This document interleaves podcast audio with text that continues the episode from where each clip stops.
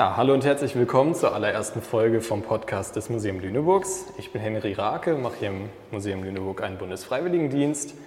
Und in dieser Folge werde ich zusammen mit Edgar Ringen mal das Museum durchlaufen, genauer gesagt die Abteilung Finden und Forschen. Ähm, das heißt, ich werde einfach ein paar Fragen zu der Abteilung, zu deiner Arbeit und zu den Exponaten an sich stellen. Und ja, hallo Herr Ring, danke, dass Sie sich die Zeit genommen haben. Ähm, vielleicht stellen Sie sich einfach mal selber vor. Ja, ich äh, bin seit 1991 hier in der Stadt tätig als Stadtarchäologe. Äh, bin zum einen äh, in der unteren Denkmalschutzbehörde der Hansestadt tätig, aber auch hier im Museum. Es gab also schon immer eine enge äh, Beziehung äh, zwischen Museum und der Stadtarchäologie und wir können eben hier im Museum, vor allen Dingen seitdem es, äh, seitdem es das neue Museum gibt, unsere archäologischen Funde ausstellen. Zur Stadtarchäologie bin ich über ein Studium der Ur- und Frühgeschichte gekommen und hatte dann eben nach dem Ende des Studiums das Glück, gleich in die Stadtarchäologie rutschen zu können, denn mich hat also Mittelalter- und Neuzeitarchäologie immer sehr interessiert und das ist genau das, was wir hier in Lüneburg durchführen. Stadtarchäologie ist so mal, eine, mal ein Doppelbegriff. Zum einen äh, beschäftigen wir uns sehr intensiv mit dem Phänomen der Stadt. Zum anderen heißt aber auch Stadtarchäologie, dass wir für das ganze Stadtgebiet zuständig sind. Das heißt, was genau macht man als Stadtarchäologe? Wie sieht so der Alltag aus? Ja, manchmal äh, sehr schreibtischgebunden, weil wir natürlich eingebunden sind äh, in die Baugenehmigungsprozesse. Wir bekommen also sehr früh Bauanträge auf den Tisch oder erfahren schon vorweg bei Bebauungsplänen, äh, was geschehen wird und können dann unsere Stellungnahme abgeben und können dann vor allen Dingen auch schon sehr früh unsere Interessen anmelden und so ein ausreichendes Zeitfenster gewinnen, um unsere Ausgrabung durchzuführen. Und dann sind wir schon bei den Ausgrabungen. Äh, wir werden also immer dann tätig, wenn durch Baumaßnahmen eben archäologische Quellen im Boden zerstört würden. Und äh, ja, so sind wir überwiegend dann eigentlich auf Baustellen in der Innenstadt tätig. Was macht dir denn so am meisten Spaß an der Stadtarchäologie? Sind das auch die Ausgrabungen? Ja, äh, es hat sich so ein, ein bisschen auch gewandelt im Laufe der Jahre. Früher waren wir eben selber auf Ausgrabung und äh, das war schon immer spannend, wirklich so die Quellen langsam freizulegen, auch wenn es immer ein bisschen stressig ist in der Stadtarchäologie auf den Baustellen. Aber das ist schon ein spannender Prozess, so langsam eben äh, ja, sich in die Tiefe zu arbeiten. Aber auch die Arbeit danach, die wissenschaftliche Auswertung äh, der Funde und der Befunde ist äußerst spannend. Und dadurch, dass wir äh, heute eigentlich nicht mehr selber diese Ausgrabung durchführen, sondern Grabungsfirmen das machen, äh, bleibt für uns dann diese doch auch wichtige Aufgabe, die Ausgrabung auszuwerten. Und was ist jetzt so das Wichtigste, was man mitbringen müsste, wenn man auch ein Stadtarchäologe werden möchte? Also als Archäologe muss man immer viel Geduld haben, äh, denn man kann einfach nicht äh, Objekte so aus äh, dem Erdboden reißen, man muss vorsichtig sein, es dauert lange, aber auch nach der Ausgrabung vergeht dann immer noch relativ viel Zeit. Die Funde müssen gereinigt werden, müssen sortiert werden, dann werden sie zunächst einmal ja, magaziniert. Wir haben eine umfangreiche Grabungsdokumentation, Zeichnungen, Fotos und bis das alles zusammengetragen ist, dann dauert es. Und wir müssen eigentlich auch betonen, das können wir gar nicht alleine leisten und wollen wir auch gar nicht alleine leisten, denn es ist einfach sehr schön, mit Universitäten zusammenzuarbeiten, wo dann eben junge Archäologen kommen und im Rahmen von Examensarbeiten unsere Ausgrabung auswerten. Also Universitäten sind die einen, mit denen ihr zusammenarbeitet. Welche gibt es da noch? Ja, wir arbeiten auch mit Naturwissenschaftlern zusammen. Das sind häufig sogar so persönliche Beziehungen. Wir haben einen Paläobotaniker, mit dem wir schon seit Jahrzehnten zusammenarbeiten, den ich noch vom Studium her kenne. Äh, es sind Zoologen, auch von Universitäten oder Anthropologen, also ein ganzes Netz von Wissenschaften. Und es ist tatsächlich so, dass persönliche Beziehungen da auch eine ganz große Rolle spielen. Okay, dann würde ich sagen, so viel erstmal zur Stadtarchäologie. Jetzt, ähm, wir befinden uns ja gerade in einer Kloake, in einer nachgebauten hier im Museum. Ähm, vielleicht kannst du erstmal sagen, was überhaupt eine Kloake ist. Ja, eine Kloake ist eigentlich primär eine Toilettenanlage. Äh, wir haben über 70 ausgegraben und sie sind überwiegend aus Backstein gebaut, aber unsere Funde zeigen ganz deutlich, dass sie auch riesige Müllcontainer waren. Man hat einfach alles entsorgt. Wir haben also nicht nur Objekte, die im Haushalt genutzt wurden und die man entweder nicht mehr nutzen konnte, weil sie kaputt waren oder nicht mehr nutzen wollte, weil sie nicht mehr modern waren, sondern wir haben auch äh, Küchenabfälle, wir haben äh, Werkstattabfälle, wir haben auch Tierknochen von Tieren, die nicht aus der Küche stammen, sondern so aus dem Haushalt. So haben wir also doch relativ viele Katzenskelette, aber auch äh, relativ viele Skelette von kleinen Hunden. Und dann könnte man schon daraus schließen, dass er so eine Art Schoßhund sich im Haushalt befand. Okay. Ähm, vielleicht kannst du noch mal was zu den Ausmaßen von Kloaken sagen. Wie groß ist diese jetzt hier? Ja, also wir haben Kloaken mit einem Durchmesser von drei, vier Metern und dann gehen sie zum Teil sechs Meter runter. Also das sind ganz schön mächtige Backsteinröhren, die wirklich ziemlich dicht äh, gefüllt sind mit Objekten. Und äh, auch die Arbeit in den Kloaken ist nicht einfach. Wir kommen ziemlich schnell in den Grundwasserbereich. Dann müssen wir ja, Wasser abpumpen. Es ist dunkel in den Kloaken, wir brauchen Licht. Manchmal, weil es ja Fäkalien sind, die wir da rausholen, brauchen wir auch noch Frischluft. Also blasen wir Frischluft in eine Kloake. Dann haben wir natürlich eine Leiter, um auch wieder schnell mhm. herauszukommen.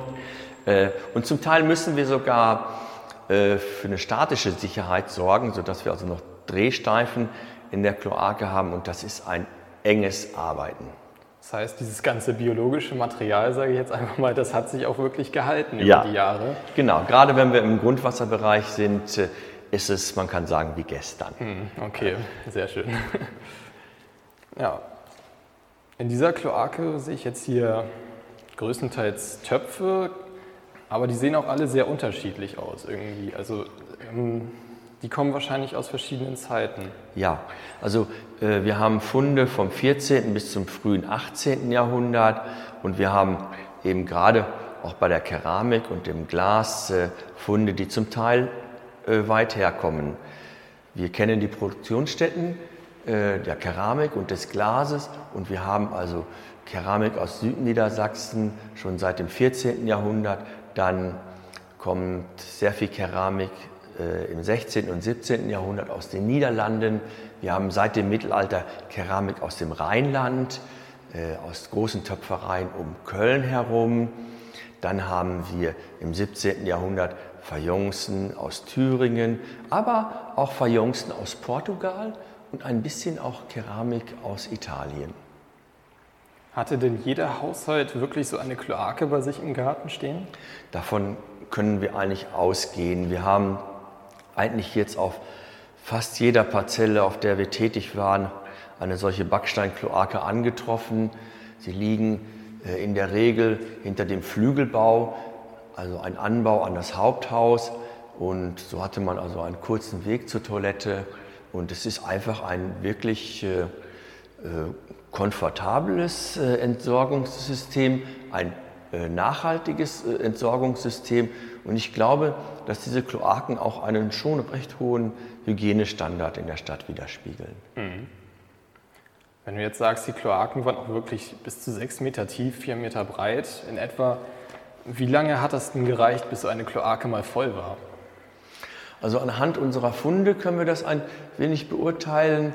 Äh, wir haben ja häufig die letzte Nutzungsschicht und das sind Funde des 16., überwiegend des späten 16. Jahrhunderts bis äh, ins frühe 18. Jahrhundert hinein.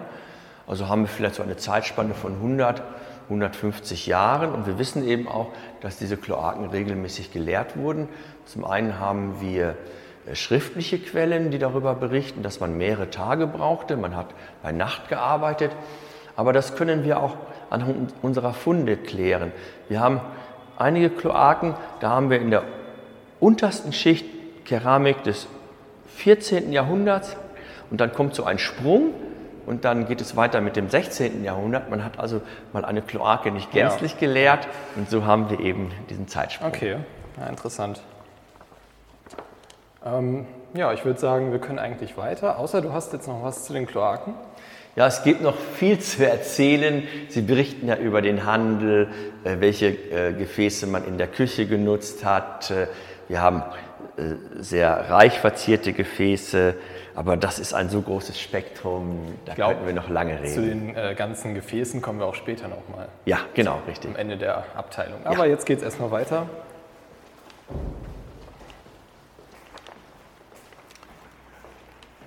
Ja, jetzt sind wir hier bei den St. Lamberti-Ausgrabungen. Ja. Was genau hat man hier gefunden? Ja, wir haben äh, also unsere Grabungsschnitte, wir haben dort drei äh, Jahre lang im Sommer, jeweils im Sommer gegraben, unsere Grabungsschnitte so angelegt, dass wir äh, die nördlichen Außenmauern der Kirche äh, freilegen. Unser Ziel war zum einen, diesen Kirchenbau zu datieren. Wann ist die Kirche errichtet worden? Da gab es so widersprüchliche Aussagen. Und die zweite Frage war, hatte St. Lamberti einen Vorgängerbau? Denn das Patrozinium, also der Name, weist eigentlich auf eine ältere Kirche hin. Nun ist es so, dass wir äh, doch am Ende der Grabung sagen konnten, dass diese Kirche um 1300 errichtet wurde. Das können wir sagen anhand der Funde, äh, in den Fundamentbereichen, überwiegend Keramik. Aber die zweite Frage konnten wir nicht beantworten. Gab es einen Vorgängerbau? Wir haben keine Spuren eines Vorgängerbaus gefunden, aber wir haben natürlich auch nicht die komplette Kirche ausgegraben. Kommt da noch was in Zukunft? Nein, äh, das werden wir nicht machen. In der Regel wären wir ja eigentlich tätig, wenn Quellen im Boden gefährdet sind durch Baumaßnahmen. Und hier ist nichts gefährdet und wir haben eben im Laufe der Jahrzehnte der Archäologie die Erfahrung gemacht, dass unsere Methoden sich auch weiterentwickeln und so können wir das vielleicht auch eher späteren Generationen überlassen. Jetzt habt ihr ja anhand der Datierung, also Stichwort Datierung, herausgefunden, aus, also welches Baujahr die Kirche hat. Mhm. Wie genau läuft denn so eine Datierung ab? Ja, wenn wir äh, Eichenhölzer finden, vorwiegend Eichenhölzer, dann können wir sehr gut datieren anhand der Jahresringe. Das sind also Dendrochronologen, die diese Auswertung durchführen. Aber wir haben eben auch äh, Funde wie Keramik, Glas, Münzen. Münzen kann man natürlich sehr gut datieren. Und bei der Keramik hat sich eben ein Datierungssystem über Jahrzehnte entwickelt. Wir haben Keramik gefunden in Verbindung mit Münzen. Wir haben Keramik gefunden in Verbindung mit Hölzern, die wir datieren können. Und so haben wir mittlerweile ein Datierungsgerüst für Keramik das allerdings nicht so ganz präzise greift. Also wir können nicht Jahr genug, äh, Jahr genau datieren, aber so ein Vierteljahrhundert äh, greifen okay. wir. Okay, und dann können wir vielleicht mal die Vitrinen hier ansatzweise durchgehen. Was hat man genau gefunden?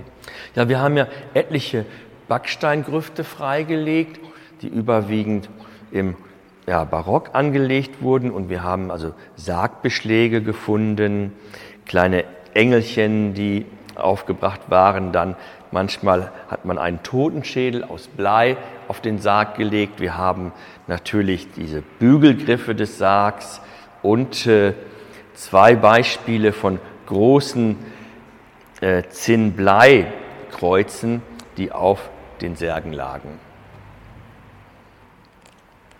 Dann würde ich vielleicht mal zu dieser Vitrine gehen. Die finde ich nämlich recht spannend, weil hier eher kirchenuntypische Dinge gefunden wurden, zumindest aus heutiger Sicht. Und zwar sieht man hier teilweise Würfel, man sieht Flöten, also alles, was man eigentlich heute nicht in einer Kirche erwarten würde. Ja, es ist so, dass wirklich äh, in der Kirche sich viel Leben abspielte. Wir wissen das anhand von bildlichen Darstellungen. Wir haben hier äh, in dieser Ausstellung Detail eines Gemäldes, das die St. Michaeliskirche im Inneren um 1700 zeigt. Und da sehen wir, wie Kinder spielen, wir sehen, wie ein Hund herumläuft. Und das ist eben auch das, was unsere Funde aussagen. Also man hat in den Kirchen gespielt. Da gibt es auch schriftliche Quellen, die sich darüber beklagen. Deshalb eben diese äh, Würfel oder Spielsteine, sogar ganz einfache Spielsteine, die man aus Keramikscherben hergestellt hat. Und ja, man kann sich sehr gut vorstellen, dass eben Kinder in diesem großen Kirchenraum auch gespielt haben. Kann und Erwachsene, Entschuldigung, und auch Erwachsene. Ne? Kann man denn so pauschal sagen, dass die St. Lamberti-Ausgrabung auch mit die erfolgreichste war? Ah, Diese Wertung ist immer schwierig. Äh, Eigentlich ist jede Ausgrabung ein Mosaiksteinchen zur Stadtgeschichte. Das ist schwer zu werten. Allerdings äh, war das schon eine sehr umfangreiche Ausgrabung, die wir ja auch wirklich ohne ja, Baudruck ausführen konnten. Also wir konnten dort eben äh, ja, Zeit investieren, haben mit äh, Studenten dort gearbeitet, der Universität Hamburg. Und äh, das ist schon ein wichtiger Baustein auch gewesen. Allein jetzt diese Aussage, dass St. Lamberti um 1300 äh, entstanden ist. In der Zeit wurde noch an der St. Johanniskirche gebaut, das Rathaus wurde gebaut, die Stadtbefestigung wurde gebaut und natürlich auch erste Backsteinhäuser, Privathäuser wurden gebaut. Also eine enorme Bauleistung dieser frühen Stadt. Okay. Ähm, ich würde sagen, wir können weitergehen. Und zwar zu den Töpfereien. Ja, das ist eine wirklich bemerkenswerte Ausgrabung gewesen. Wir haben zunächst einmal bei der Sanierung des Hauses, das äh, äh, bei der St. Michaeliskirche steht, schon Ausgrabungen durchgeführt. Da wurde das Erdgeschoss saniert und dann haben wir im Erdgeschoss freigelegt äh, alte Mauern, Fußbodenbelege und auch schon äh, viel Keramik gefunden, unter anderem Ofenkacheln. Äh, wir haben nämlich praktisch den Standort eines Kachelofens freigelegt und dort schon viele Ofenkacheln gefunden. Äh, Und wir haben auch schon Töpfereiabfall gefunden, also im Grunde genommen Gefäße, die als Fehlbrände angesprochen werden konnten. Und dann haben wir natürlich gleich geschaut, was sagen die schriftlichen Quellen. Und da haben wir dann ziemlich schnell feststellen können, das war ein Töpferhaus. Die ersten Töpfer werden dort in der ersten Hälfte des 16. Jahrhunderts genannt und spätere äh, ja, Stadtpläne, die den Bereich des Michaelisklosters erfassen, äh, weisen auch dar darauf hin, dass dort Töpfer gearbeitet haben. Das war also unser erster Schritt, die Ausgrabung im Haus. Und ähm, in welcher Zeitspanne befinden sich diese Töpfereien? Ja, hier beginnt äh, die Produktion wohl in den 30er, 40er Jahren des 16. Jahrhunderts und äh, wir wissen anhand der schriftlichen Quellen, dass der letzte Töpfer im 18. Jahrhundert dort gearbeitet hat und wir haben aber überwiegend Fundmaterial des 16. und 17. Jahrhunderts. Aber das ist sehr vielfältig und es weist auch darauf hin, dass wir hier keine normale Töpferei vor uns haben, sondern das sind Töpfer mit sehr viel Erfahrung und mit sehr viel Verbindungen. Wir haben also zunächst einmal äh, ja, Gefäßkeramik, Gefäße, die in der Küche genutzt wurden, äh, wie große Töpfe, Schalen, ja, ein, ein Fettfänger, wo man also unter dem Bratspieß das Fett aufgefangen hat, reich verzierte Gefäße, die bemalt sind, also Schmuckteller könnte man sagen. Aber wir haben auch, ja, man kann wirklich sagen, kuriose Dinge, wie eine tönerne Gießkanne, die darauf hinweist, dass man sicherlich auch auf den Grundstücken in der Stadt Ziergärten hatte. Oder wir haben kleine Tonmodel, äh, die man nutzen könnte, um zum Beispiel Gebäck oder Marzipan zu verzieren. Gibt es denn jetzt wirklich so große Unterschiede bei den Töpfereien, ähm, was die Produktion, sage ich mal, angeht? Ja, also hier ist die Produktion äußerst äh, vielfältig. Äh, wir haben nämlich noch einen äh, wichtigen Produktionszweig belegen können. In der Töpferei wurden nämlich Ofenkacheln produziert. Wir haben also die Negativformen, die Model gefunden und wir haben eben viele fehlbrennende, verworfene Ofenkacheln gefunden. Und das ist jetzt ein ganz spannendes Kapitel, denn wir haben dargestellt auf den Ofenkacheln religiöse Szenen nach grafischen Vorstellungen, zum Beispiel von Lukas Kranach. Wir haben dargestellt Herrscher, äh, die mit dem protestantischen Glauben in Verbindung äh, gebracht werden können. Und dann haben wir eindeutige protestantische Motive. Wir haben nämlich ein Tonmodell gefunden, äh, wo Martin Luther dargestellt ist. Wir haben ein, eine Ofenkachel gefunden, äh, die eine religiöse Polemik darstellt, nämlich so ein Doppelbild, ein Kardinal und ein Narr. Oder wir haben eine Tonform gefunden, die darstellt das Motiv Gesetz und Gnade, also Altes und Neues Testament, eine Darstellung, die Martin Luther äußerst wichtig war und die Lukas Kranach sehr häufig aufgegriffen hat. Und dieses Thema spiegelt sich in einem anderen archäologischen Objekt auch noch wieder, das also nicht aus der Töpferei stammt, äh, nämlich ein äh, Kelchglas äh, mit der Darstellung der eherne Schlange, also dem Alten Testament, und der Darstellung Christi am Kreuz aus dem Neuen Testament. Und das besonders Spannende noch äh, bei diesen Ofenkachelfunden ist, dass wir eine Ofenkachel gefunden haben mit einer Inschrift und da steht drauf Albert von Soest. Und Albert von Soest kennen wir aus dem Rathaus als Schnitzer, der fantastische Eichenholzschnitzereien gefertigt hat. Und Albert von Soest begegnet uns noch einmal in dieser Töpferei. Denn Albert von Soest hat große Buchsbaumreliefs geschnitzt, die wir auch hier im Museum zeigen können. Und es gibt große Papierreliefs, die wir auch im Museum haben. Und die Frage war immer, wie wurden diese äh, Papierreliefs hergestellt? Wir haben also diese Holzreliefs, dann fehlt uns die Zwischenstufe und dann diese Papierreliefs, die ja in Formen produziert wurden.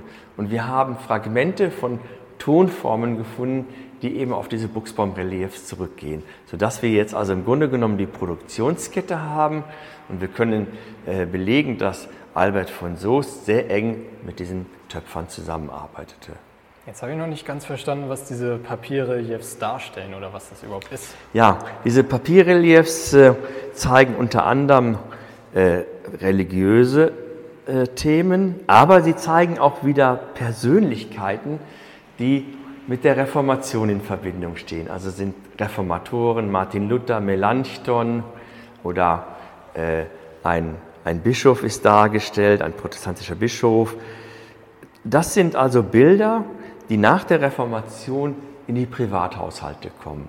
Und dann sind wir auch schon wieder bei den Ofenkacheln, denn die Ofenkacheln sind ja auch Bilder, die in Serie produziert wurden und so konnte man sich eben diese Bilder in die Stube holen, ins Haus und äh, das ist wirklich ganz typisch fürs 16. Jahrhundert, auch mit der Entwicklung der Druckgrafik. Man vervielfältigt Bilder und hatte viel eher Möglichkeit, eben diese Bilder mit ins Private zu nehmen. Ja, ich finde schon irgendwie ganz cool, was man da irgendwie für eine Geschichte draus ziehen kann. Ja. Anhand eines Fundstücks irgendwie. Richtig. Die Archäologie, die im Grunde genommen das ausgräbt. Wir haben die Kunstgeschichte mit den grafischen Vorlagen. Wir haben die theologischen Themen. Also ein ganz spannendes Netzwerk. Jetzt vielleicht als abschließende Frage, denn wir sind jetzt auch schon am, am Ende der Abteilung angekommen, würde ich noch mal fragen, ähm, wenn Sie jetzt zusammenfassen müssten, welche Etappen quasi ähm, ein gefundenes Objekt bis zur Ausstellung macht. Wie genau läuft das ab? Ja, das könnte man fast im Rahmen einer Sonderausstellung machen. Also äh, im Grunde genommen, was eben auch manchmal erfolgt, äh, zeigen ein Objekt das noch in seinem Milieu steckt, also noch in der Erde steckt. Denn manchmal ist es eben so, dass wir äh, auf der Baustelle die Objekte nicht freilegen können, dann werden sie im Block geborgen. Dann könnte man zeigen, wie sie langsam vorsichtig freigelegt werden, wie dann der Restaurator zum Beispiel äh, eingreifen muss, um die äh, Objekte zu sichern, zu restaurieren oder weiter freizulegen. Dann haben wir natürlich parallel äh, unsere Grabungsdokumentation mit den vielen Zeichnungen oder heute läuft viel digital ab, äh, also dass man gar nicht mehr mit dem Zollstock äh, auf der Grabung unterwegs ist, sondern alles digital erfasst. Ja, und dann kommt der Weg äh, der Auswertung und schließlich dann die Publikation und die Präsentation im Museum. Also ein recht langer Weg. Ja. Kann man da wirklich so sagen, wie lange das dauert oder ist es unterschiedlich? Ah, das ist unterschiedlich äh, und äh, man muss auch ganz klar sagen, wir haben vieles noch in unserem Magazin, was nicht ausgewertet ist. Äh, da kommen wir einfach nicht hinterher, obwohl wir in Lüneburg mit der Stadtarchäologie ein gutes Netzwerk haben. Wir arbeiten mit Universitäten zusammen, wo eben junge Archäologen im Rahmen von Examensarbeiten, also praktisch von der Bachelorarbeit bis zur Dissertation, das Fundmaterial äh, bearbeiten und uns also eine ganz große äh, Hilfe sind. Aber es dauert einfach, bis alles erforscht ist. Aber das äh, ist nicht nur in der Archäologie so, sondern wenn man hier ins Lüneburger Stadtarchiv geht, äh, da ist nicht alles ausgewertet. Und wenn wir in äh, die anderen Magazinbereiche des Museums Lüneburg gehen würden, da sind auch Objekte, die auch auf ihre wissenschaftliche Bearbeitung warten. Wo setzt man denn da die Prioritäten, so, welche man zuerst auswertet, sage ich mal? Kann man da irgendwie. Na, das ist auch unterschiedlich. Natürlich äh, widmet man sich gerne besonderen Stücken. Ähm, man hat natürlich als Archäologe auch so seine äh, ja, Präferenzen. Ich habe zum Beispiel mich immer sehr intensiv mit Keramik beschäftigt. Auf der anderen Seite hatten wir das Glück, mal einen Archäologen für zwei Jahre engagieren zu können, der ein absoluter Glasspezialist ist, weil er einfach Freude am Glas hat. Ähm, also die Faktoren sind doch sehr unterschiedlich äh, und große Fundkomplexe äh, sind natürlich schon ja, eine größere Last und dann, das dauert schon länger oder man kann es wirklich nur in einem Team leisten. Also es hängt sehr viel von auch Persönlichkeiten ab. Ja, natürlich, das ist okay. so, ja.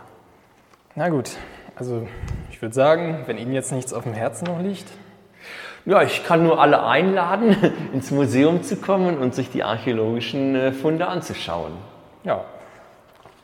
Dann würde ich sagen, beenden wir jetzt hiermit die Folge. Ich sage danke fürs Zuhören und bis zum nächsten Mal. Ja, tschüss.